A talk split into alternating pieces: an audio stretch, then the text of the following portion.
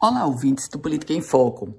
O ex-governador do estado, ex-deputado estadual, ex-presidente da Assembleia Legislativa, Robson Faria, respira aliviado.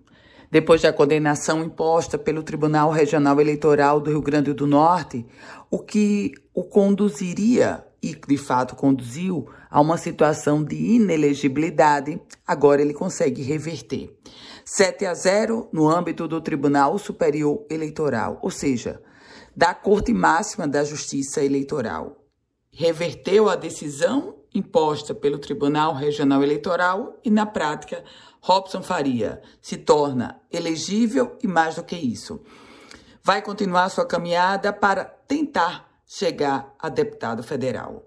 A candidatura de deputado federal de Robson Faria passou, inclusive, pela renúncia do filho dele, Fábio Faria, que iria tentar se viabilizar como candidato a senador pelo grupo do presidente Jair Bolsonaro.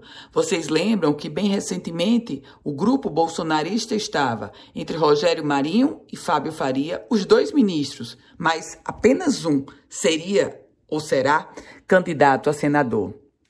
Fábio Faria retirou a sua pretensão, em troca, fez um acordo com os demais aliados para um apoio e a construção de um colchão eleitoral para o ex-governador Robson Faria.